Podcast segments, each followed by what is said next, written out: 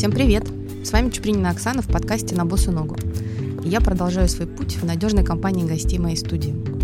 Выпуска записано много, и я очень верю в то, что они интересны и вдохновляют вас. Поэтому я прошу оставлять свои реакции и лайкать подкаст. Лайкнули? Спасибо. Моя сегодняшняя гостья долгожданная. Мне кажется, что она была в моем списке гостей еще на стадии идеи о запуске подкаста. Знакомьтесь, Надежда Сачек. Дорогая Надежда, как я часто говорю. Надя супер эксперт, которая работала со множеством fashion-брендов, такими как Calvin Klein, Michael Kors, Polo Ralph Lauren, большими российскими проектами Ozon, Lamoda.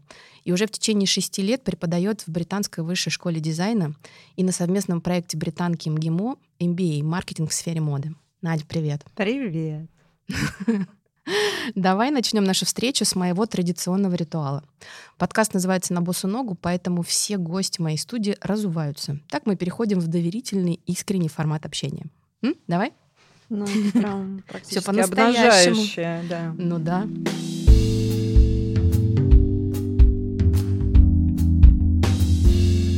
Давай представим тему встречи. Когда мы предварительно встречались и обсуждали ее, она была одной. Потом трансформировалась и стала другой. Я предлагаю не заморачиваться и говорить обо всем, что нам интересно и связано с обувью. Но предлагаю копнуть максимально глубоко, чтобы мы могли через историю и психологический аспект обуви перейти к прогнозу того, какая обувь будет востребована в будущем. Как тебе? Мне нравится очень. Я тоже за то, чтобы посерфить потому что вполне возможно, что все наши предсказания, рассуждения точно могут быть э, шанс их реализации будет. Спасибо большое, что пригласила. Для меня это тоже долгожданная очень встреча, потому что, конечно, это волнительно очень для меня, поэтому буду, э, что врать не буду, возможно, буду сбиваться. Но с этим техника разберется. Абсолютно точно. Я точно знаю, что ты знаешь историю происхождения каблука. Расскажешь? Первое. Я не эксперт, конечно, в сфере обуви, да, как таковой, mm-hmm. но мне очень нравится эта история, мне прям хочется донести. А, мной она не придумана, взята из открытых источников, но первое, самое главное, круто понимать то, что каблук изобрели мужчины. И э, версия того, что это изобретено кочевниками для того, чтобы держать ногу в стремени, мне нравится очень. То есть, ну, вот сама этимология слова каблук это от тюркского каблук, да, угу. да, то есть никакой версии другой нет. И то, как история каблука э, прошла через века, да, и то, что мы сейчас считаем это принадлежностью исключительно женского гардероба, ну, на это повлияло ряд персон, да, в первую очередь, конечно, Екатерина Медичи прекрасная, которая, выходя замуж за короля Франции, вступая на престол, она, будучи девушкой такой миниатюрной, да, угу. как бы, собственно, заказала себе туфли с тем самым почти что каблуком-рюмочкой. Угу. А надо понимать, как бы, что это был э, такой очень эксцентричный поступок, потому что в это время в Париже, в частности, как и во многих городах Европы, не было канализации, и люди использовали, использовали платформы, да, привязывая там какие-то платформы к обуви, просто для того, чтобы ну, скажем так, месить грязь, вот ходя по улице. А, и а, выход на каблуки, тем более на венчание, это был очень такой важный момент, я считаю, в истории и вообще в истории феминизма тоже, если что. Там я не феминистка, но как бы такой проскакал сейчас единорог. А. Мотнул розовой гривой. После, конечно, эту практику при дворе, в частности, развил Людовик Солнце угу. который был э, комплексовал сильно из-за своего роста. Да-да. И у него там говорят, что есть даже история туфли, которые были на каблуке 60 сантиметров, там на платформе на каблуке. Ничего ну, себе! Э, выражение «красиво стоять», поверьте, это не каждый из нас придумал. Начал мальчик, запустил это все. И э, вот эта история двора, да, и преемственности внутри двора этого элемента обуви, как каблук в частности, э, начала выделять себя цветом, то есть каблук начали красить в красный цвет, таким образом маркируя происхождение и приближенность э, к двору. Угу. И во время как раз Людовика запретили, запретили, как сказать, низшим сословием ходить на каблуках. То есть это стало привилегией определенным маркером как бы этой привилегии именно у аристократов. что еще такого знаменательного, что мне очень нравится и мне кажется знаковым, конечно, в истории обуви, это коллекция Роже Вивьер как бы в 50-е, когда он работал в доме Dior. Угу и 50-е, ну, то есть если барный жакет, да, и юбка, которые произвели революцию после войны. Нью-Лук. Да, Нью-Лук.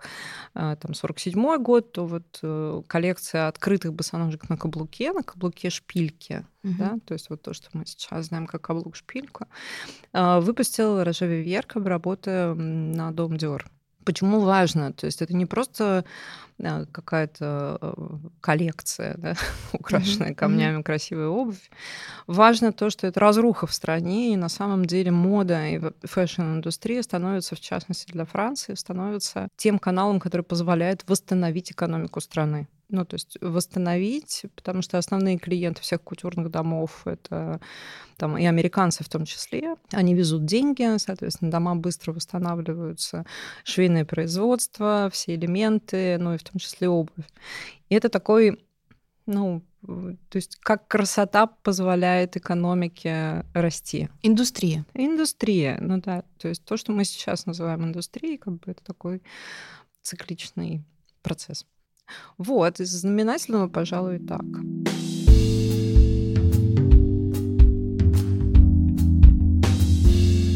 А почему, как ты думаешь, каблук продолжает жить, несмотря на то, что в моду постоянно врывается что-то безобразно бескаблучное? Ну, мне нравится, конечно, позиция про безобразно. Ну, то есть есть я и все остальные люди. То есть есть каблуки, есть обувь на каблуке, есть все остальное. так. Для меня это так. Я хочу сказать, что я, конечно, тебя в этом поддерживаю, в этом подвижничестве, абсолютно. Но более того, я просто, я прям шла, думала, ну что ж такое, это что же мне хочется вот прям сказать. А я же еще адепт того, что я считаю, что красная помада, вот же каждой женщине необходима. Да, но не все умеют ей пользоваться. Да все умеют ей пользоваться, абсолютно. И мне кажется, тот, и, возможно, кстати, это будешь ты со своим брендом. То есть тот бренд, который положит в коробку обуви на каблуках красную помаду, о, это уникальный союз, мне кажется. Просто получит сердца сразу. Потому что это инициация. Это инициация, э, и каблук, э, мне кажется, я думаю, у каждой семьи есть такая фотография, где маленькая девочка, девочка маленькая, то есть у нее еще как бы размер мира очень маленький, да, она mm-hmm. смотрит на маму как на проекцию. И вот она свою маленькую ножку засовывает в эту туфельку и тащит их, потому что она себя идентифицирует. Она себя идентифицирует как особь в этом мире, как бы и то, что ее проявляет. Ну и второе действие, она красит губы маминой красной помадой. То, как есть сейчас, и то, где мы сейчас живем, и врывается обувь э, без каблука, ну, конечно, да, и, конечно, кроссовки, ну и там все остальное. Ну, будем называть это все остальное с большим уважением и пиететом. Что мы приобретаем за счет этого? Конечно, мы приобретаем комфорт. И э, люди, которые стремятся к комфорту, и поколение, которое выросло сейчас, которое подразумевает, что комфорт это вообще априори данность, э, я думаю, что в этом есть большая великая иллюзия как бы, того, что комфорт это стагнация развития то есть любой комфорт. Если mm-hmm. мы берем чуть шире, да, и выходим, и, скажем так, снимаем с себя обувь и смотрим вообще на жизнь чуть шире, а, ощущение комфорта — это то, что человек начинает проецировать э, и искать везде, стагнирует его в развитии я точно абсолютно противник фразы выйти из зоны комфорта. Я вот это там, потому что за зоной комфорта не комфорт. И я за то, чтобы зона комфорта расширялась, да, но это в любом случае связано с определенными процессами. Да? И если мы возвращаемся сейчас к обуви, то для меня обувь на каблуке для любой женщины, абсолютно для любой женщины, в первую очередь, это инициация. То есть это тот момент, когда она себя являет миру. Почему я так на это смотрю? Смотрю в первую очередь, потому что любой каблук дает женщине неустойчивость, а неустойчивость это означает, что ты фиксируешься на себе. И вот эти прекрасные все психопрактики, которые говорят, там надо держать фокус, надо держать фокус на себе, как mm-hmm. бы, чтобы тебя не растворило в этом мире. Ребят, ну лучшая психопрактика, ты одеваешь каблуки, и ты точно фиксируешься на себе. В то же время это ощущение а, не совсем пропорционального уровня внимания, да, которое а, обращено будет к тебе, там, к твоей походке. То есть здесь, конечно, зависит от высоты этого каблука. Но внимание к тебе будет обращено, и вот уметь держать себя в центре круга, уметь себя являть этому миру, а, но в кроссовках сложней. Вот. То есть как бы нужны какие-то да. дополнительные как бы, да, фичи. А на каблуках это очень просто. И вот это именно в этом для меня инициация, в том, что ты себя являешь миру, в том, что ты себя проявляешь, ты держишь внимание. И женщина на каблуках для меня а, это всегда женщина, которая находится в манифесте. Вообще всегда. То есть даже если мы пройдемся, ну, так, поверхностно, широкими мазками по неким образом, которые нам всем знакомы, да, и, конечно, в первую очередь там из модных журналов, потому mm-hmm. что люди воспринимают информацию визуально большей частью, то женщина на каблуках, ну, у тебя с, с какой моделью ассоциируется поведенческой? Ну, это та женщина, которая, ну, которая, во-первых, знает, что она женщина, и она взяла слово. Ну, то есть она, не знаю, доминирует, она говорит об этом. Какая может быть здесь модель поведения, даже не знаю. Ну, как образ, я имею в виду, вот, если посмотреть. То есть женщина на каблуках, она же такой... Она женщина. Для меня это женщина. Она женщина. Ну, то есть э, есть некие карикатурные версии, да, что это такой секси-котик. А, и есть, как бы, ну, там, вторая, наверное, такая наиболее яркая. Секси, да, вот видишь, я стараюсь быть как бы максимально гендерно лояльной. Ну, а вторая версия, что это очень хорошо простроенная персона, mm-hmm. да, психологически, которая точно в доминанте, она а, совершенно, ну, такой архитектурный, скажем так, архитектурный образ, mm-hmm. да, характер. А, так вот, если посмотреть на а, такую вот визуальную составляющую образов женщин а, романтично настроенных, нежных, нимф на каблуках ты почти не встретишь. Да ладно. Ну, да правда? ладно. Ну, подумай сама. Ну, то есть, э, потому что вот эту трогательность, э, незащищенность и э, вот именно образ, я говорю сейчас как образ, да, как модель, поведенческую модель. Mm-hmm. То есть, либо это босиком, либо это, ну, то есть что-то очень сильно там заземленное, но в лучшем, ну, хорошо, я сейчас не трогаю как бы вот эти аспекты бога стайл, где это из-под с перевязанными лентами, ну, там это, там, да, конечно, амаш какой-то греческой культуре, но обувь на каблуке — это всегда заявка. И да, это всегда как бы а, позиция, что я женщина, я знаю. Вот у меня помимо вторичных половых признаков, которыми я, в общем, умею пользоваться, да, или как минимум... помада и каблук. Да, то есть, или как минимум я их э, предъявляю открыто. Да, либо у меня, соответственно, вот есть характер, и, ребята, я строю мир. Это, пожалуй, мое наблюдение, готова на эту тему подискутировать. Но я для себя вот вчера как раз, когда готовилась, э, ну, вернее, так готовилась, пыталась структурировать, о чем mm-hmm. мне хотелось поговорить, я обратила внимание, что действительно таких вот образов э, некой нимфы э, романтичной не так много. Ну, то есть каблук там редко присутствует. Ну, это, кстати, хорошее замечание. Вот пока ты сейчас говоришь, я пытаюсь э, понять, что я могу тебе возразить, и мне сложно. Я не могу, правда, родить никакой образ, который бы действительно ассоциировался с нежностью и каблуком. Но знаешь, когда ты говорила, у меня вот какая мысль пришла в голову по поводу удобства и того, что мы сейчас бегаем в кроссовках. А, для меня это, знаешь, связано со скоростью нашей текущей жизни. То есть вот на, в кроссовках ты очень много всего успеваешь, ты бежишь, но ты в этот момент не живешь ты, ты просто несешься вот в толпе, в этой скорости, ты успеваешь все делать, а когда ты на каблуке, ты в принципе быстро не можешь действовать, и ты делаешь это что-то, и ты живешь по-другому, ты более осознанно себя ведешь, и ты как раз а, каждую минуту своей жизни, мне кажется, больше чувствуешь, проживаешь. Сто процентов, тем более, что это действие осмысленно, потому что особенно если тебе ногу натерло, чтобы вообще какой-то сделать шаг или куда-то, или куда-то подойти, да, ты будешь использовать все возможные средства, чтобы этого не делать. Ну, то есть каблук, центровка на себе. Ну, то есть это, да. это калибровка как бы мироздания под себя. И я думаю, что динамика того мира, в котором мы живем, ну давай так, мы живем в информационно очень большом потоке. Ну да. Да? При том, что там статистически люди двигаться-то стали намного меньше. То есть у тебя все алгоритмы, как бы, и, скажем так, интернет дает тебе возможность вообще просидеть целый день как бы на попе э, дома и посмотреть весь мир с экрана? Ну, не знаю. Мне кажется, я бегаю очень много и быстро. Ну, а здесь э, вот я, я там сегодня, у меня, кстати, очень символично, потому что я сегодня надела босоножки на высоком каблуке, думаю, да, да, да. Я вот я оценила. прям буду... Нет, что ты оценила? Я пошла как бы и порвала лямку. Но ты все равно на высоком. Нет, ну я все равно, конечно, не сдаюсь, они да. у меня там есть в ассортименте, но а, я порвала лямку, у меня оторвалась лямка как бы на босоножках.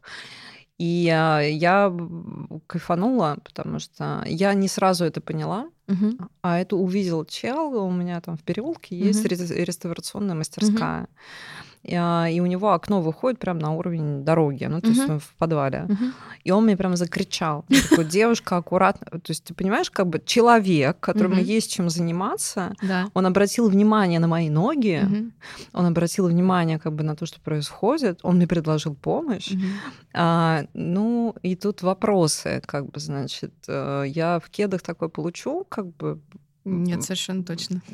И даже с оторванной, понимаешь, с оторванной босоножкой. Да, с развязанными шнурками. Да, то есть это а, момент того, что ты несовершенен, уязвим, с одной стороны, да, но с другой стороны, да, ты сфокусирован на себе. Я вообще считаю, реально, это психопрактика. Угу. Девочки, купите 12 сантиметров, ваш мир перевернется. То есть вы, вы как бы по-другому посмотрите на себя, по-другому посмотрите на окружающих. И это не важно, мужчина это или женщина. То есть главное, что ты становишься той точкой, от которой начинается мироздание именно в этот момент и каждый твой шаг осмыслен. Блин, это так э, звучит э, ответственно, и мне это очень нравится. Спасибо.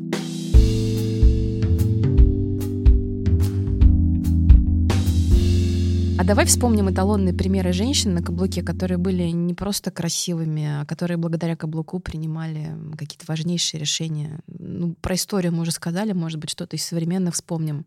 Как думаешь, как их карьеры были связаны с обувью и почему был важен каблук? А, я вот сейчас, слушай, это хороший вопрос, потому что я перебираю это в голове, да, то есть такой прямой ассоциации, наверное, не дам тебе, угу. но могу сказать, что там те яркие персоны, вот те женщины, которые являются яркими персонами, в первую очередь, конечно, политические деятели, да. в первую очередь, это всегда женщины на каблуке. Да, помнишь даже этот э, прекрасный сериал, не знаю, «Карточный домик», который мы все да. смотрели, вот этот образ э, первой леди, да, какие красивые всегда были костюмы и обувь на каблуке. Просто невозможно было бы ее представить в балетках, например. А, да и не нужно, но потому что это такое уничижительное немного. И то, что здесь я сейчас попробую, может быть, протянуть, ну, вернее так, натянуть сову на глобус, знаешь, как говорят. Ну, как бы роль каблука в политике, то есть у этого есть тоже определенный символизм. Я недавно вспомнила об этом и подумала об этом, когда пошла в Третьяковку, в новую Третьяковку mm-hmm. и пошла на каблуках. И это, конечно, было диким свинством по отношению к окружающим, потому что это гремело. Это гремело. И с одной стороны мне было неловко, а с другой стороны я поняла, что а, звук а, каблука предвосхищает твое появление и дает возможность, в принципе, людям подготовиться. Mm. Ну, подсобраться, да. Mm-hmm. То есть, если мы сейчас говорим еще о там, стороне политической, да, то вот это некая аллюзия к тому, что а, идет тот, кто принимает решение, и он идет э, на каблуках. И это некий такой комплимент окружающим, да, чтобы не внезапно на мягкой подошве кто-то подкрался, да, да, да. а чтобы это было слышно. И на, на самом-то деле классические мужские туфли, у них же тоже есть маленький каблучок, ну, и да. он тоже очень звучит. А, поэтому я считаю, что это хорошая такая, хороший глашатый. Ну, я еще знаю, что согласно правилам хорошего тона, если ты идешь на каблуках, то ты должен идти максимально тихо. То есть твоя поступь должна не раздражать. Медленно. А я помню, что когда я училась в школе, у нас э, директор школы, она преподавала английский язык, и я получила прям на хорошем раннем этапе несколько замечаний по поводу того, что если ты идешь на каблуках, то ты должна идти аккуратно. Ну вот мы Я с тобой опять к тому же читала, это да. сводим, да, к тому, что ты должен идти э, сфокусированно, Да. аккуратно, Мгм. медленно, как бы то есть ты точно контролишь свое тело, Да. ну точно. И э, это очень-очень-очень-очень то, что нам, мне кажется, нужно всем, и мы все ходим, за это платим большие деньги, там, кто психоаналитикам, кто там ну, или каким-то практикам, чтобы подсветить себе себя. Посвятить себе себя, да. Вот в себя посвятить. И вот этот момент, еще раз, центровки, то есть э, просто каблук, мне кажется, это как шестое чувство. А как мы на мужчин влияем при этом, как ты думаешь? Ну, на мужчин на разных мы влияем по-разному. Ну, когда мы на каблуке, как это вот... Я не думаю, С что высоты я щас, нашего знаешь, опыта. открою вот с высоты нашего опыта. То есть тоже вот сейчас такие все как, как образы, да, вот с высоты как бы нашего Ну, опыта. хотелось бы, ну, может, на каблуках? Поэтому А, высота. да и без высоты нашего опыта. Но я могу тебе рассказать, э, там, первый, наверное, мой, мой э, как сказать, не опыт, э, да, но первый открытый диалог, посвященный каблукам эм, от мужчины. Мгм. Значит, у меня был поклонник в школе. Он был старше меня намного, то есть он уже там окончил школу и казался, конечно, бесконечно мудрым. Я ходила к нему на свидание, брала у мамы туфли, а у меня мама миниатюрная как бы, э, женщина, поэтому туфли ее я могла носить только до 13 лет. Дальше моя нога выросла, и все. Но я вот их тырила, значит, вытаскивала, они были розовые, на маленьком каблучке. Я, я ходила, и он завороженно смотрел, значит, на эти лодочки. Мгм. И в какой-то момент он говорит, ты знаешь, Надь, я так бы хотел, чтобы моя жена была одноногой. А понимаешь, да? Ну, у меня еще там не, не прокачанный инстинкт самосохранения. Мне, мне 13 лет. Я такая, надо же, как интересно, Олег. А почему? Он говорит, а она бы тогда от меня никуда не ушла. Да. Мне кажется, на этом можно и закончить. Да.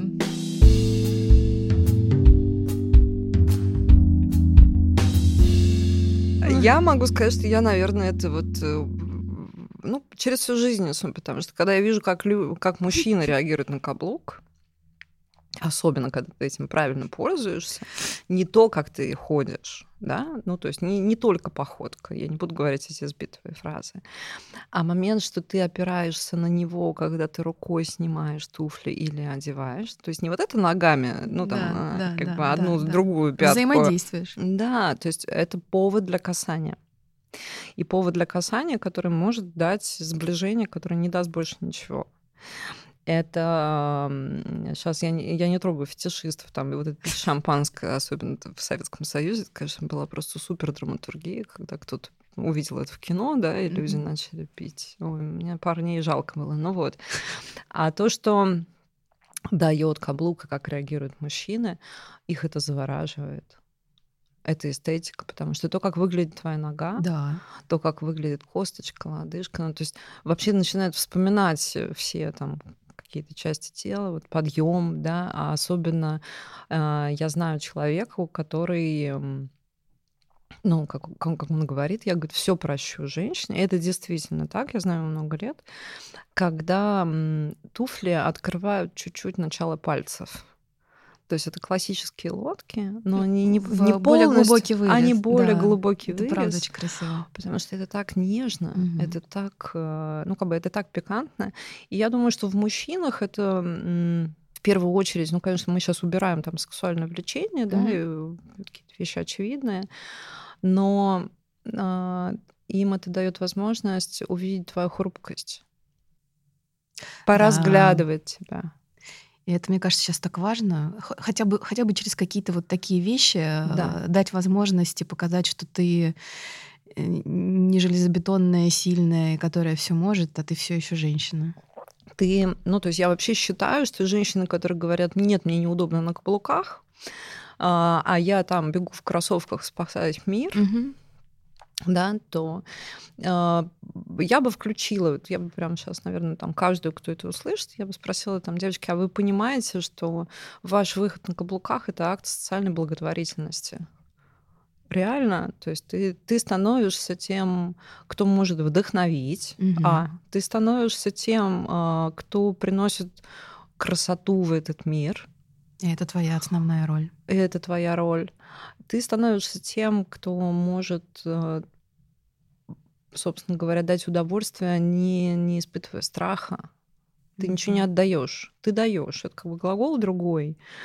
И э, вот если на это смотреть так, то, учитывая, слава богу, что мы уже там живем в то, в то время, когда колодки, например, э, разные для левой и для правой ноги, потому что во время появления каблука и вообще ортопеды, ортопеды спасибо, должна сказать, каблукам, потому что обувь-то начали делать с правую и левую колодку только благодаря каблукам. Да. Изменили. Ну, вот так, немножко занудно, конечно, но ну вот, да, вот так. Ну, в общем, природе не нужно противиться. А mm. вот э, у меня, кстати, с этой темой связана как раз э, история воспитания моей дочери, которой 14, а скоро будет 15. Вот в ее возрасте у меня было две собственных пары туфель на каблуке и еще две, которые я могла заимствовать у мамы.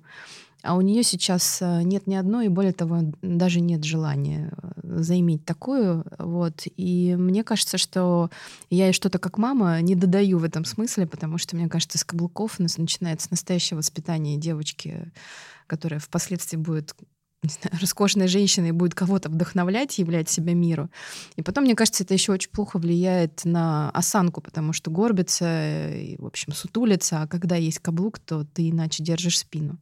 В общем, как ты думаешь, что нам делать с этим новым подрастающим поколением, которое противится каблукам? Ну, зная как бы твою дочь, конечно, ну, там, по касательной, но зная там и понимая, какой у нее характер, а это ты ей точно передала, она сама разберется. Да, надеюсь. Там, я так понимаю, что не сильно вообще совсем получается что-либо навязывать. Но если мы говорим сейчас про поколенческий да. аспект, про воспитание и про то, как там мать показывает дочери, как быть женщиной, угу. то, что ну, сейчас дети рано взрослеют да, то есть они рано взрослеют, я имею в виду, и э, там, физиологические процессы mm-hmm. как бы начинаются у них намного раньше, э, и восприятие, и мир показывает им то, что надо делать быстрее. И они стараются, э, то есть психика старается сохранить определенные инфантильные аспекты как можно дольше.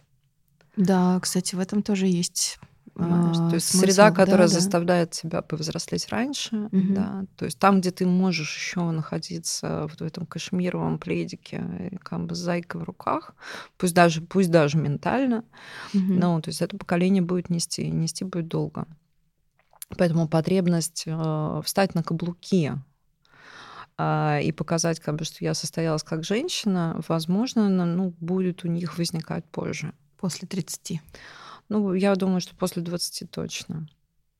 Потому Буду что... следить за этим. Да, и э, это будет. У меня такая была история с племянницей. Mm-hmm. У меня племянница, она была просто моя сестра двоюродная ее привезла, они живут не, не в России. И она говорит, надо, говорит, это ужас. В общем, я смотрю, у меня ребенок год. Ну, mm-hmm. то есть это там какое-то время назад, mm-hmm. а это действительно страшно. Ну, и она еще немножко, у нее тогда был вот этот подростковый припухлость такая, вот пухлость, mm-hmm. да, и вот она год. Ну, в общем, как бы она такая, мы, у нас там красивые женщины в роду, как, что делать? Mm-hmm. Здесь почти. Да, и она говорит, спаси, ну, как бы спаси, я хочу, чтобы она стала э, женщиной. Никакие объяснения, разъяснения, там забралась, закрывалась моментально, как бы не буду надевать, отойдите от меня на плохом русском языке, ровно до момента, пока э, мы ей не предложили, Лера, ты можешь вот нас нарядить? Mm. Как ты это видишь, да? Да. Mm-hmm. И как выяснилось, то есть мы походили по магазинам, и она вот нас с сестрой наряжала. Значит, она из нас не делала подобие себя, она mm-hmm. не делала как бы года из нас, да? Она наоборот как бы сделала там из моей сестры Бетти Бу, как бы из меня, значит, в принципе, какую-то портовую шлюху, но как бы у нее какой-то какой-то вот внутренний, да. ну, внутренний, да, еще не накачанная эта мышца, вот она такая уродливая, ножку волоча, а, она была. И э, за неделю она, в принципе, пришла к тому, что она в какой-то момент, она пошла в магазин и сама себе купила красные лаковые лодочки. И да. это, был, это был вообще просто такой шок. Она переоделась, она переоделась как бы и стала девочкой. Ну вот видишь, я о том, что надо с этим работать. Но она То сделала есть... это сама. Ну, вы же все равно каким-то образом... Ты можешь создать среду. Ну вот. Ты можешь создать среду, и это среда, где она является центром.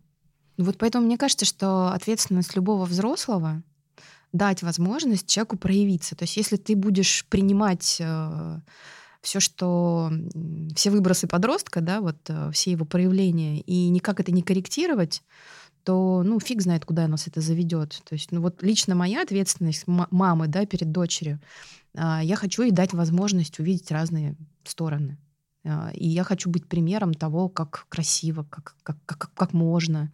Потому что я вот, например, сейчас со многими взрослыми девушками общаюсь, и я слышу такой упрек мамы, а мама меня не научила быть красивой. Мне это очень странно слышать. Mm, ну, как-то да. пример должен быть. А, это не значит, что я должна сажать и читать какие-то лекции, там, внушать что-то. А, я даже, возможно, просто своим примером и тем, как я выгляжу или там, как я стараюсь выглядеть, даю, наверное, какие-то такие вещи, которые когда-то вспомнятся.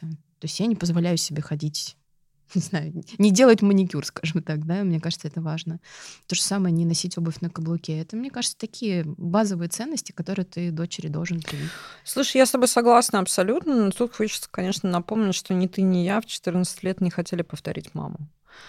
Ну да. Ну, то есть точно нет, да, как бы. Во-вторых, э, важным аспектом, даже невзирая на твою либеральность, да, и вот стремление дать своей дочери все самое лучшее, как и любой ну, родитель, ну, да. мы живем поколенчески, там, уже там столетия, да, мы все-таки живем в обществе, у которого четко табуировано проявление женской красоты. Ну, то есть э, при всем том, что, да, мне, там, у меня были туфли на каблуках в 16 лет, э, мне запрещали краситься, потому что вот тогда ты, ты как шлюха. И, то есть я говорю сейчас о некой псевдоморали, mm-hmm. да, через которую, конечно же, протащили женственность, как она есть. А, то, что ребенок в 14 лет и в 15, в 16 не повторит свою мать, но очень сильно это оценит к 30. Да, да, я об этом. Очень сильно. А, но это будет позже. Конечно. И я вот сейчас вспомнила, сейчас я не смогу это связать как бы с воспитанием, но хотя нет, могу. Как бы, есть, помнишь, я когда-то упоминала о том, как я ходила заниматься ВОК. Да, да. да, да И вот этот вот момент, когда мужчина-преподаватель, гетеросексуал, говорит тебе, ты никогда, женщина никогда не станцует этот танец лучше, чем мужчина потому что вы зашорены э, родовыми э, вот, понятиями о морали, у вас огромное количество табу, это такие консервные банки, которые гремят, а, а мужчина видит как бы эту женственность, и он проявляет сублим. Угу. И, конечно, это то, ну, на что, скажем так, надо посматривать, даже нам с тобой, потому что мы с тобой продолжаем же еще думать, что мы у нас еще впереди прекрасное будущее. То есть не ортопедический салон, Оксана. Я, я не перестану так думать. У меня впереди прекрасное будущее. Нет, у, у меня тоже. тоже. Но как бы я рада, тем не менее, я уже посматриваю, значит, как эволюционер той ортопедической обувь, потому что если там что-то красивое, да и ортопеды говорят, что каблук полезен. Вот да. он полезен. Но полезен просто... полезный каблук. Ну, полезен полезный каблук, да, здесь не обязательно он должен быть убогим, да, как бы, ну, то есть можно сделать красиво. И это такая вот ниша огромная. Поэтому подростки, ну, они сами придут. Они сами, но то, то, что они придут, как бы это точно, потому что это как вопрос вот современное искусство и академическая живопись, а что, ну, там важнее и лучше, и краше и так далее и тому подобное есть э, все равно определенное желание души и отклик, импульсы как бы души, да, то есть других, других э, слоев, которые определяют это искусство или нет. Так же, как и красота, и так же, как и э, женственность. Да? Я сейчас не говорю в проявленности гендера, а говорю вообще в принципе о женственности. Еще очень важно, мне кажется, когда в семье есть мужчина, который может поощрить это да, конечно. в девочке. Конечно. Потому что все слова мамы, они э, воспринимаются как слова мамы. А слова мужчины, они воспринимаются как слова мужчины, и, мне кажется, остаются с тобой на всю жизнь. Конечно. Ну, то есть отец э, ответственен за то, да. как потом девочка будет воспринимать комплименты. Конечно. Считает ли она это нормой, да, и такая, ну да, ты, там, я в курсе, как бы спасибо, мне тоже нравится. Или, а, ну это опять вот показатель, но определенный градус там в обществе. Я очень люблю делать комплименты, я вот сейчас перестала это делать, потому что мне объяснили, что можно попасть в слепую зону, ну, это человека как? ранить. Да? Ну да, что ты вот сейчас, э, сделав ему комплимент, а он там потом будет рыдать целый день, что почему он там раньше вот так не делал. Ну, то есть как бы запускаются, все же стали более чувствительными. Ну, лучше сделать, чем не сделать, мне кажется, в такой Да ситуации. я тоже так считаю. То есть у меня вот эта рубрика «Перейти дорогу», поймать кого-то и сказать там, какие у вас туфли красивые или как вам Ну, платье к лицу. хорошо, я только. Я обожаю. Вот правда обожаю. Но я могу сказать, за всю мою жизнь я встретила только пару человек, которые приняли комплимент на свой счет. А как правильно принимать комплимент? Сказать спасибо? А, ну, сказать спасибо это такой, ну, э, скажем так, поблагодарить, а, но в то же время поблагодарить не с точки зрения, ну, как бы не с позиции снизу, да, а с позиции того, что я несу красоту. То есть вот я это надел на себя, Осознанно. потому что я хотел, как бы, Мгм. чтобы меня ну, там, увидели, да, Мгм. это заметили, Мгм. там, или еще что-то. И что я тебе благодарен, потому что ты тоже это увидел. То есть мы с тобой в одном Мгм. поле восприятия красоты. Ой, как хорошо ты сейчас сказала. Я, кстати, попробую в следующий раз а, прочувствовать это, потому что я иногда, делая комплименты, не сильно а, погружаюсь в то, насколько человек осознал мои слова. Ну, то есть спасибо и побежала дальше, да, вот как умная собачка Соня. А здесь, мне кажется, вот ты очень хорошо сказала, нужно прочувствовать, а как человек это принял. Как принял, но это на самом деле еще и про подачу, потому что, да, когда ты говоришь, что там вот то, как ты выглядишь сегодня, меня вдохновило, Мгм. это не версия, какой у тебя красивый пиджак. Ну, то есть это, это момент, э, если ты хочешь, если ты видишь красоту, давай так, вообще, если ты видишь красоту, задай себе вопрос, что она тебе дает. И говори об этом.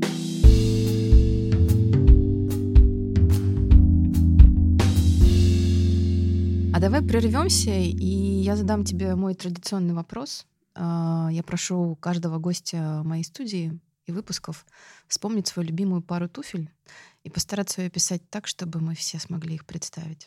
Вспомнишь? Сейчас я, конечно, ну, сейчас будет провал. Ну, подожди, это А. могут быть твои мамины. Вот э, рассказывай о тех, которые врезались в твою память. Ну, я, пожалуй, тогда два, наверное, примера. Давай. А, Это туфли моей бабушки. А, Туфли моей бабушки, которые были трофейными а, с а, там, Великой Отечественной войны. Мгм. Ну, и она в них долго ходила, у них были банты. А, Мгм. а, И это было так немножко нелепо, но немножко так как кло- клоунски выглядело, да. Мгм.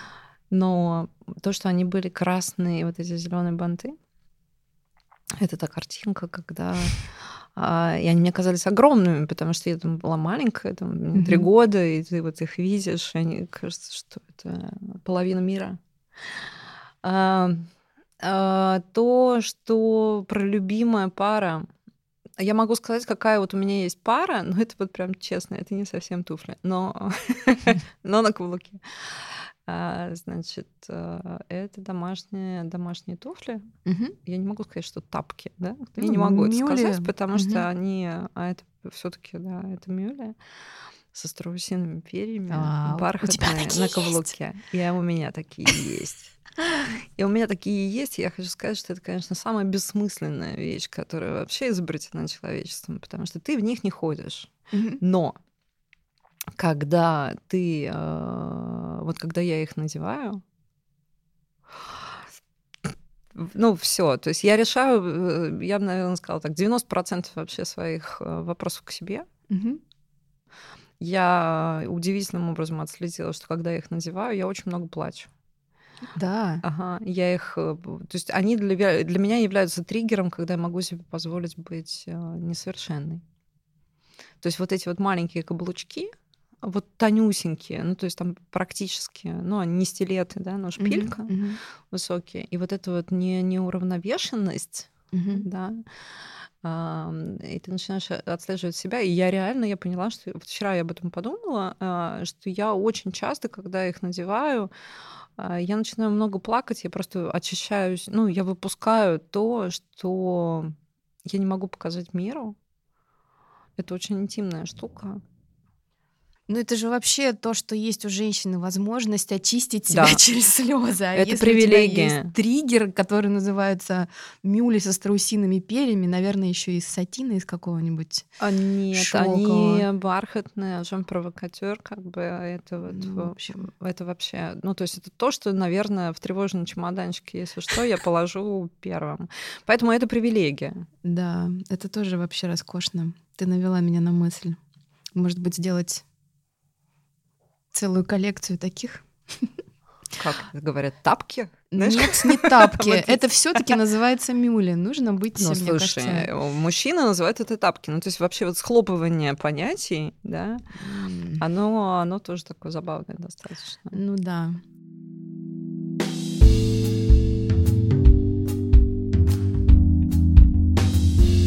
А можно я расскажу историю? Расскажи, конечно. Ну, о тебе, конечно же, которая случилась с нами в прошлом году.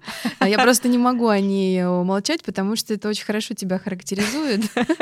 Мы были на свадьбе общих друзей в Казани. Мероприятие проходило летом, и Надя, как правильная женщина, имела в запасе две пары туфель.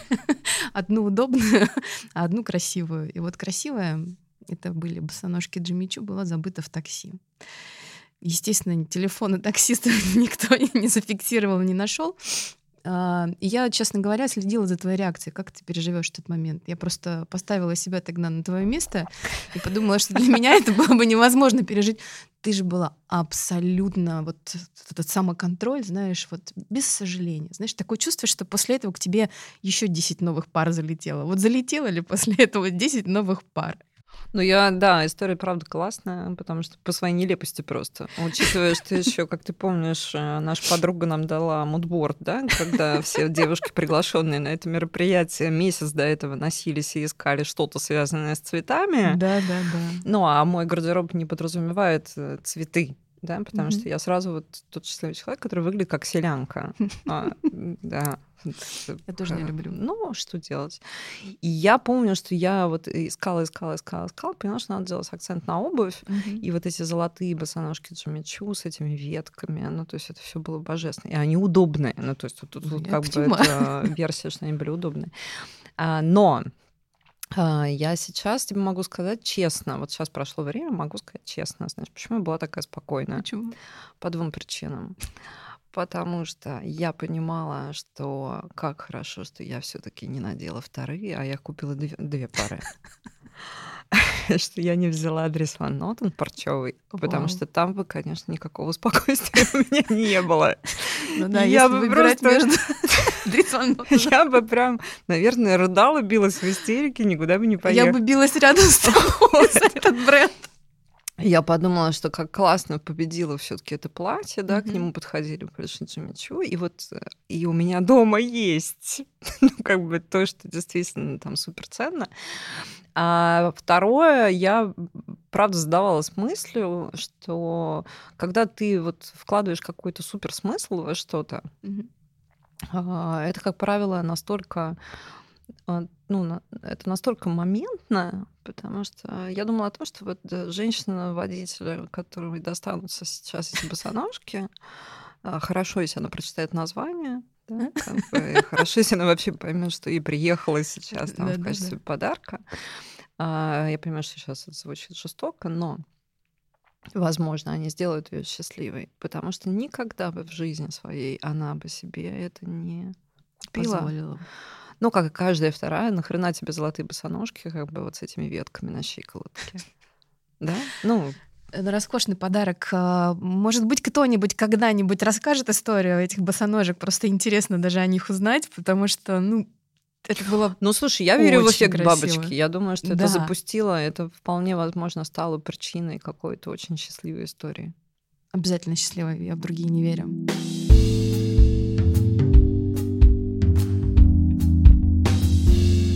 Расскажи о своем любимом бренде обуви. Есть он какой?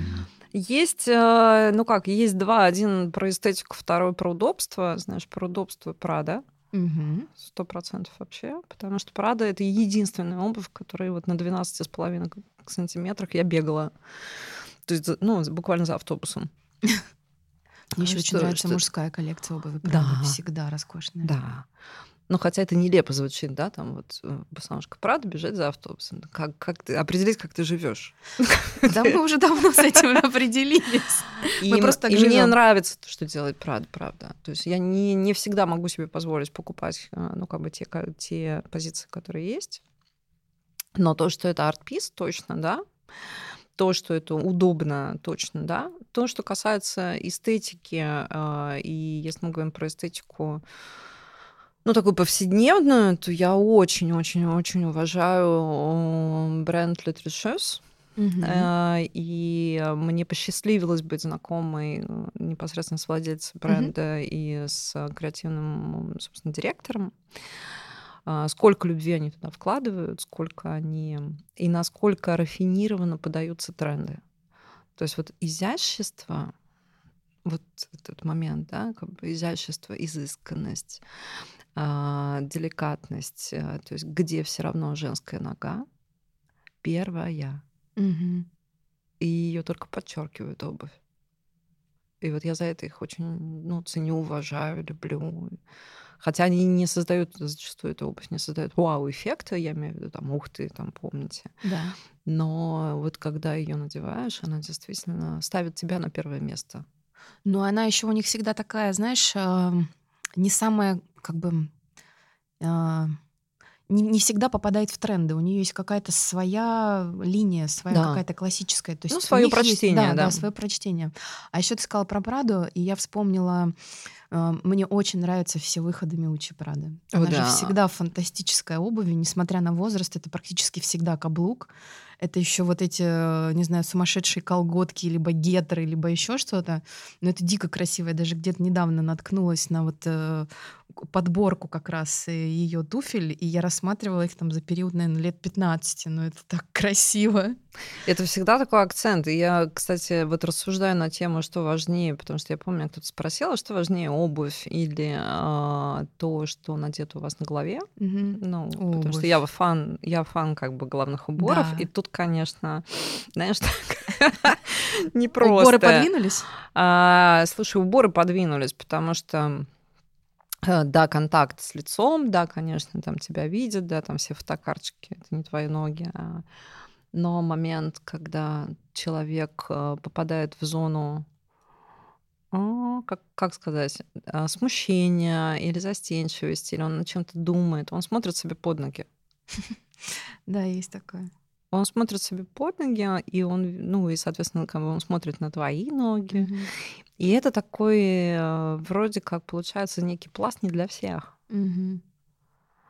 И мне вот это понравилось. И головные уборы подвинулись. Хотя для меня даже... Я говорю сейчас, для меня это страшно, что я это произношу. Что я их очень люблю. Но это так. А сколько в твоей коллекции головных уборов? Ты когда-нибудь подсчитывала? Нет. Много? Я не подсчитывала никогда, и по правде говоря, делать это не хочу. Я понимаю, что если я буду переезжать, мне придется, наверное, как-то это делать. Но мне один раз хватило, когда я посчитала, сколько у меня обуви.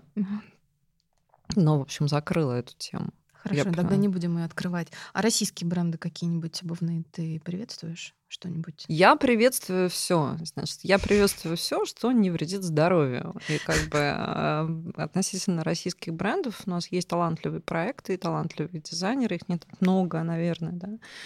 И там мы про них продолжаем узнавать. А, и скорее это передача из рук в руки, да, чего-то. То, что а, если называть их, а, мне, по правде говоря, ну, мне нравится проект Sugar Factory. Угу. Вот, э, опять же таки, такой какой-то своей очень девча... девчачий такой он. Вот какую-то деликатность. И э, я хочу пожелать абсолютно всем, и в первую очередь тебе. Я серьезно, я просто сижу, думаю, я сама буду подсовывать в твоей коробке красную помаду, потому что женщина, которая должна мерить каблуки, она должна накрасить губы. Да я бы сама научилась их красить. Э, я фанатично скупаю все оттенки красных помад. Ну, мы же проходили с тобой 14. интенсив. Ты помнишь, мы как бы ходили да. в красной помаде. Ты сама говорила. И в юбках. Я помню, как это было сложно, да? То есть такое... Я забыла об этом. А ты забыла про это? А это было... Давай расскажем, расскажи. Потому что у тебя... Э, я придумала, ты пережила. Поэтому Да, да, я совсем забыла. В общем, пару лет назад э, у нас был чатик в которой вошли пять человек у нас было. Ну да, ну, примерно, пять да. человек. Наша задача была носить юбки, носить каблуки, носить помаду и каждый день рапортовать друг другу о том, как я выгляжу и не сорвалась ли я. Я не помню количество дней, которые мы должны Неделя. были... Неделя. Ну, в общем, мы участвовали, да. Ну, это, я помню, что для тебя это было прям ломкой, не только для тебя, потому что все такие, ну нет, ну фу, ну как бы я, давайте я вот сейчас джинсы, а давайте я вот сейчас кеды. И да. вот этот момент, э, ну, перелома, потому что в итоге ты себя чувствуешь круто. Мне кажется, мы должны друг друга поддерживать, особенно если у нас есть женские компании, то такие челленджи нужно устраивать э, периодически, чтобы мы не забывали, кто мы. Я только за. Да. Слушай, надо повторить. Да надо всю жизнь это вообще повторять, понимаешь? Мне кажется, сейчас мой подкаст подрастет немножко, и я устрою Просто такой челлендж среди... девочки, а попробуйте. Ну, потому что, ну, обидно про красную помаду, когда все считают, что ты сразу должен выглядеть как немножко там женщина-гудок, а, и цвета у него бывают разные. Так же, как и про каблуки, что это сразу неудобно ну, что это сразу неудобно, это сразу больно. И вообще я могу поделиться лайфхаком. Со мной поделились друзья геи в свое время, я это очень ценю. А, если начинает натирать ногу, ага. да, а, ну, вот эти лохматые ноги от пластыря, как тролль, ну, эффект вот да, этот. Да. Ну, не надо как бы, а вот только-только начинает где-то поджимать. Или в качестве профилактики берете Да. гигиеническую помаду. Мажете свои ноги как бы в этом месте, и у вас нет этой мозоли. А М. второе, чтобы не портить вечеринку, потому что, ну, как правило, еще, да, вот эти. Я Мгм. купил босоножки Да. на вечеринку. А, купить лидокаин.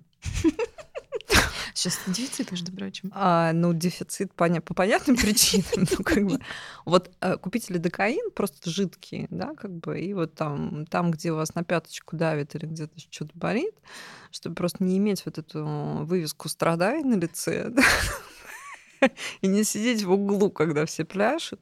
Но если реально некомфортно, ну, надо продержаться, ну, значит, помажьте ногу.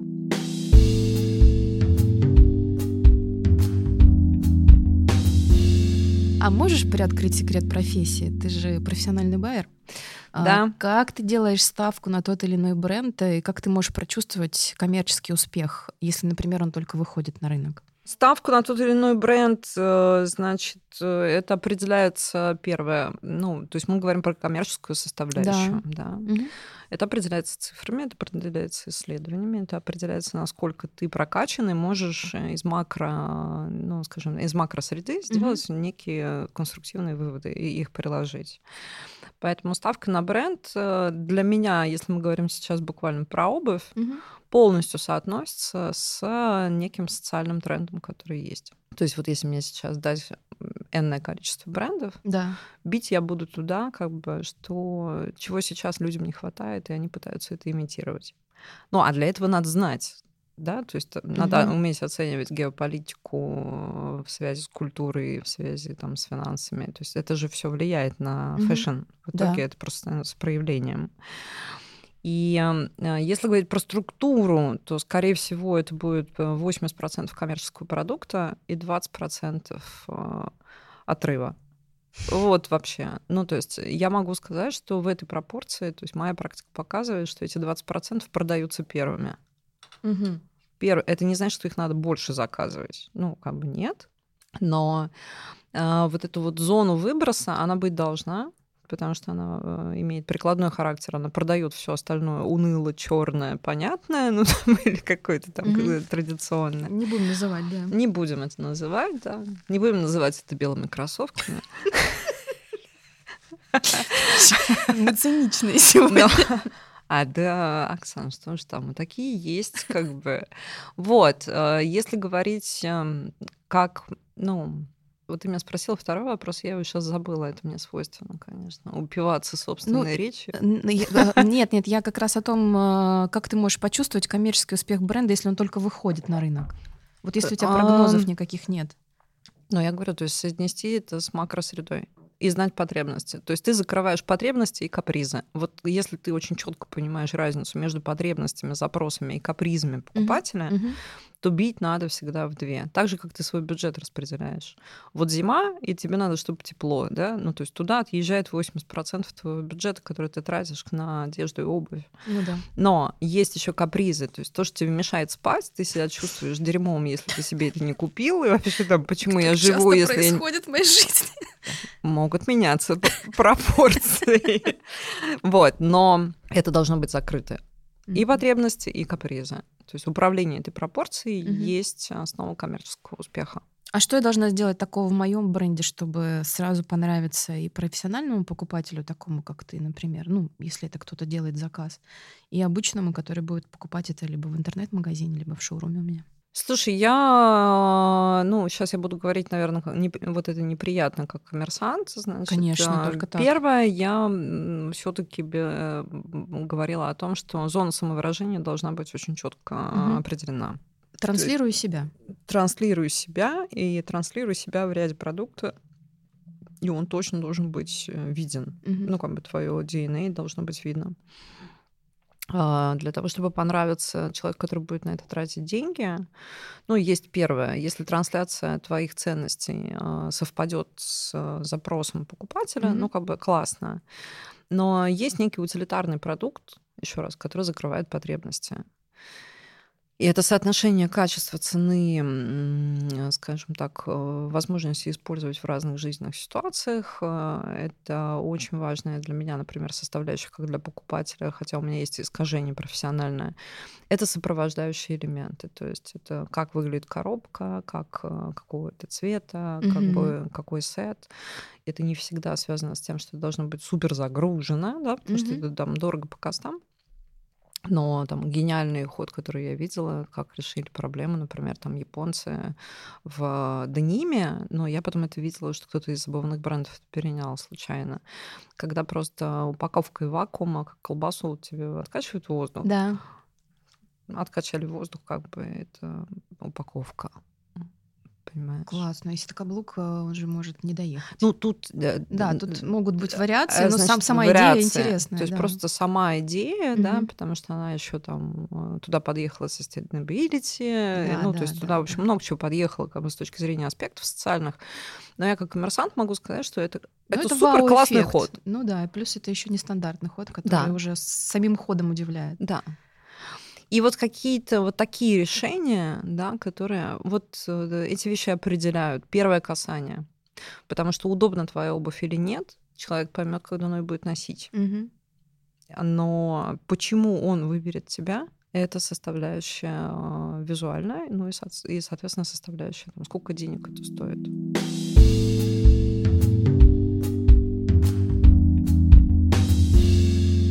Ты упомянула о прогнозах. Расскажи, пожалуйста, есть ли у тебя понимание того, что может случиться с обувью в ближайшие 10 лет? Если сможешь уйти дальше, я буду только рада. Вау. И как, в принципе, строится прогноз? Ну, у тебя наверняка есть инсайты какие-то. Ну, я являюсь, давай так, то есть прогноз это просто одно из тех направлений, которые я там со своими студентами мы mm-hmm. ну, в это играем, да, mm-hmm. понятно, что есть э, более профессионально прокачанные люди, которые работают с предикативными данными, я имею в виду там, профессиональный трендвотчинг, форкастирование. Но, э, значит, если мы сейчас рассуждаем, какой будет обувь э, в течение 10 лет, ну вот на 10 лет, то есть я вообще уже как бы такая, знаешь, потому что 5 лет назад, когда мы вот сделали прогноз и сказали, что вернется каблук и кроссовки умрут mm-hmm. в 2020 году, а потом ковид, и ты такой, ну, Не умерли. Окей.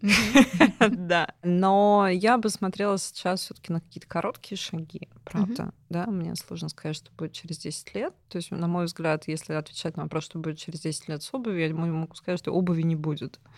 Да нет, давай, давай о хорошем. Обувь будет.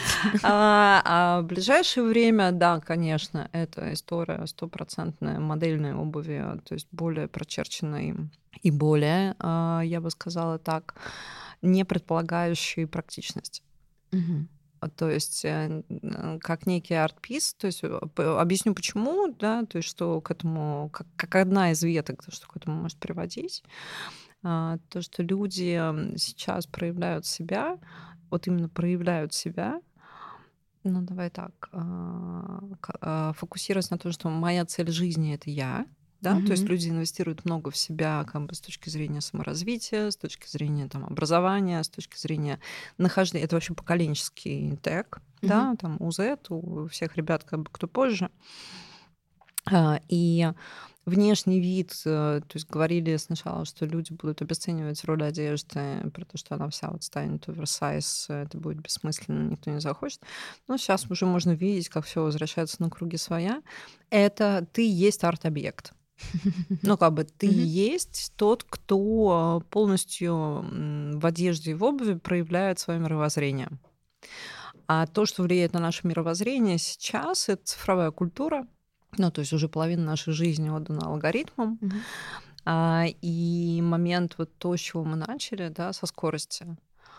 А сейчас уже как бы элита, а, ну, элита я имею в виду в понимании, там, окей, разные, там, социальная, mm-hmm. интеллектуальная элита. Это люди, которые позволяют себе жить без потока информации, без скорости. Угу. Понимаешь, да? да? И вот если мы как бы смотрим из этой точки, потому что периферия всегда стремится к элите, угу. ну, всегда как бы забирает теги внешние от этого а, те же самые каблуки, та же самая модельная обувь. То есть то, что показывает, что я могу снизить скорость, потому что это есть моя привилегия. Ну, еще, ты знаешь, я вот э, смотрю за тем, какие коллекции выходят. Если раньше было что-то общее между, между, между, да, то сейчас э, каждый самовыражается как, как хочет. И нет какого-то общего яркого тренда. Ну, он, может быть, и есть, но он настолько ничтожный, что за ним не хочется следовать. И поэтому вот, вот эта история про самовыражение, она действительно сейчас, э, мне кажется, выходит на первый план. Да-да-да, это факт. И это очень важно. Я даже сейчас пыталась отследить все, что будет в 2023 году. Ну, я не нашла какой-то общей точки. Я вообще удивляюсь, как э, э, некоторые модные блогеры могут что-то прогнозировать. А мне нравится, потому что я вот очень люблю, когда я читаю какие-либо да, вбросы там. Mm-hmm а, или советы. Угу. Ну, или там вот прочти всё, что и сделай угодно. наоборот. Ну, не то, что прочти и сделай наоборот, а ты просто сразу видишь глубину. Угу. Понимаешь? Потому что э, история работы в информационного поля для фантомов, ну, как бы это то, что потом к тебе не прилипает никак. Но сейчас начинается эпоха экономики смыслов. То есть тот человек, который знает, почему этому другому человеку это будет важно, вот тогда он может с ним разговаривать языком, когда и он сможет продавать этот продукт. А ну, на сегодняшний день большая часть блогеров, они, они, говорят, ну, они говорят с фантомами. Они сами фантомы, и они, я это никак их не обесцениваю, потому что я mm-hmm. вот здесь сижу, да, как mm-hmm. бы, а они, не знаю, на пляже лежат. Ну, то есть mm-hmm. у них как-то все пока что лучше выглядит, чем у меня. Это не из зависти, но Серьезно, то есть, а, а модно сейчас ходить на платформе. Вот мне интересно понимать, почему модно находить на платформе и будет модно ходить на платформе, потому что это замедление, то есть в смысловую как бы зону, уходить в смысловую зону.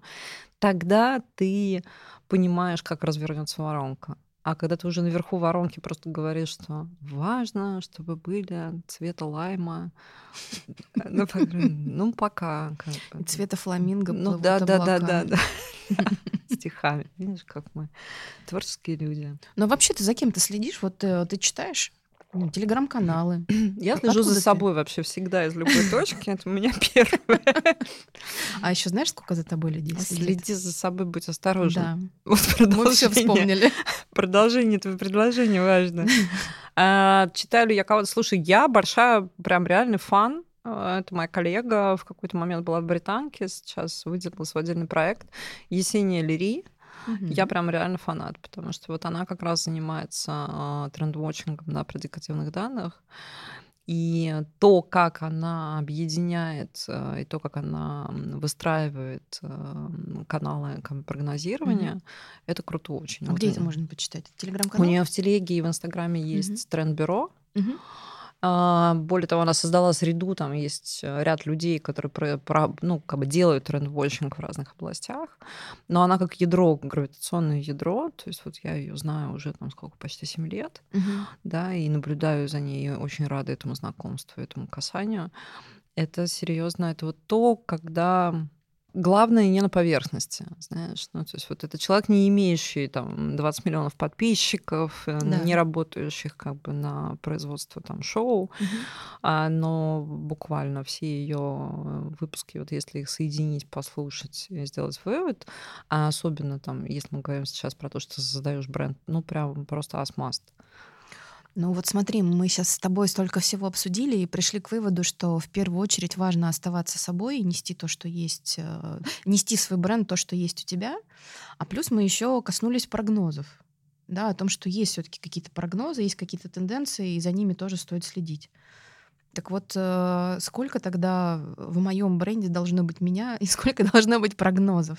Давай, как байер. А, как байер тебе могу сказать, что, значит, прогнозов, э, пропущенных через тебя, угу. потому что, еще раз, прогнозы — это есть некий сублим а, объединенной экономики, геополитических, угу. политических, финансовых, экономических, культурных изменений. Угу да, который так или иначе будет потом отражен в fashion, в интерьерах, где угодно. Uh-huh, uh-huh. И э, это нужно пропускать через себя, через свою систему uh-huh. ценностей. Э, конечно, надо знать, кто ты. Ну, то есть это вообще как да, ну, ключевой момент. А кто да. ты? Да, ты, ты, кто с тобой, кто твоя стая? Угу. То есть для кого ты хочешь быть? И кто поймет, вот как Милч Прада, да, а кто поймет, что вот эти огни на, ну, как бы огонь на этих каблуках, вот что он значит? Это да. просто прикольно или как бы там прям есть месседж какой-то? Как я хочу что... такие туфли. Э, вообще, я чуть не, вот я помню, я убивалась. Их mm-hmm. же, когда открыли бутик, их не было, 38 размера не было. Страдала. Ну, да, не, извини, отвлеклась. Вот. А, то, что касается коммерции, понимать, опять же таки, понимать, какие потребности. И все равно в продукте, который будет закрывать потребности, должен быть твой DNA. И я за то, чтобы он был смысловой. А я тебя знаю, я понимаю, что там ядро этих смыслов как бы будет крутое, и форма, которой они будут выражаться, будет очень-очень-очень-очень красивой. Но начнем мы с помады. Но я, видишь, на себя вот это себя. Да, да, там, нет, мне, мне нравится. Слушай, это же и есть а, цель вообще подкаста и моего общения с людьми, которые меня вдохновляют. В первую очередь ты меня вдохновляешь, поэтому мы сейчас здесь с тобой находимся, и ты знаешь, а, я же сейчас уйду домой, я буду вспоминать, я буду переслушивать, я буду монтировать этот выпуск. Ты знаешь, сколько потом откладывается и как это работает? Это вообще какая-то... А, ради этого все стоило и делать. Вот. Ну, Поэтому... я тебе хочу сказать, что ты меня тоже вдохновляешь, конечно, этот проект, который ты начала, но мы с тобой говорили, потому что он мне тоже дал хороший волшебный пендель. Я никуда не двинулась, но я как минимум уже мне неспокойно сидеть на месте. Вот. Это тоже, это тоже, кстати, когда неспокойно, это уже шаг вперед. Спасибо тебе большое. Я вообще рада того, что рада тому, что мы встретились и мы поговорили. И это было правда глубоко. Мне кажется, ни с одним из э, людей, с которым я планирую встретиться, мы не зайдем в такие гущи. А, поэтому вот это для тебя, тебе отдельный респект. Спасибо огромное. Спасибо, что пригласила, и респект проекту. А, Еще я хочу тебе пожелать удачи. Я хочу, чтобы э, у тебя было еще куча довольных э, студентов, учеников, и это всегда вдохновляет, я знаю. И я хочу, чтобы ты подарила свой опыт, свои знания э, классному проекту, который тебя также бы вдохновлял. Я принимаю это, слушай, круто. Спасибо да. тебе. Прямо в ближайшее время. Ой. Все, все, на кофейной гуще. А мы с вами встретимся уже в следующем выпуске. Пока-пока. Пока. -пока. Пока.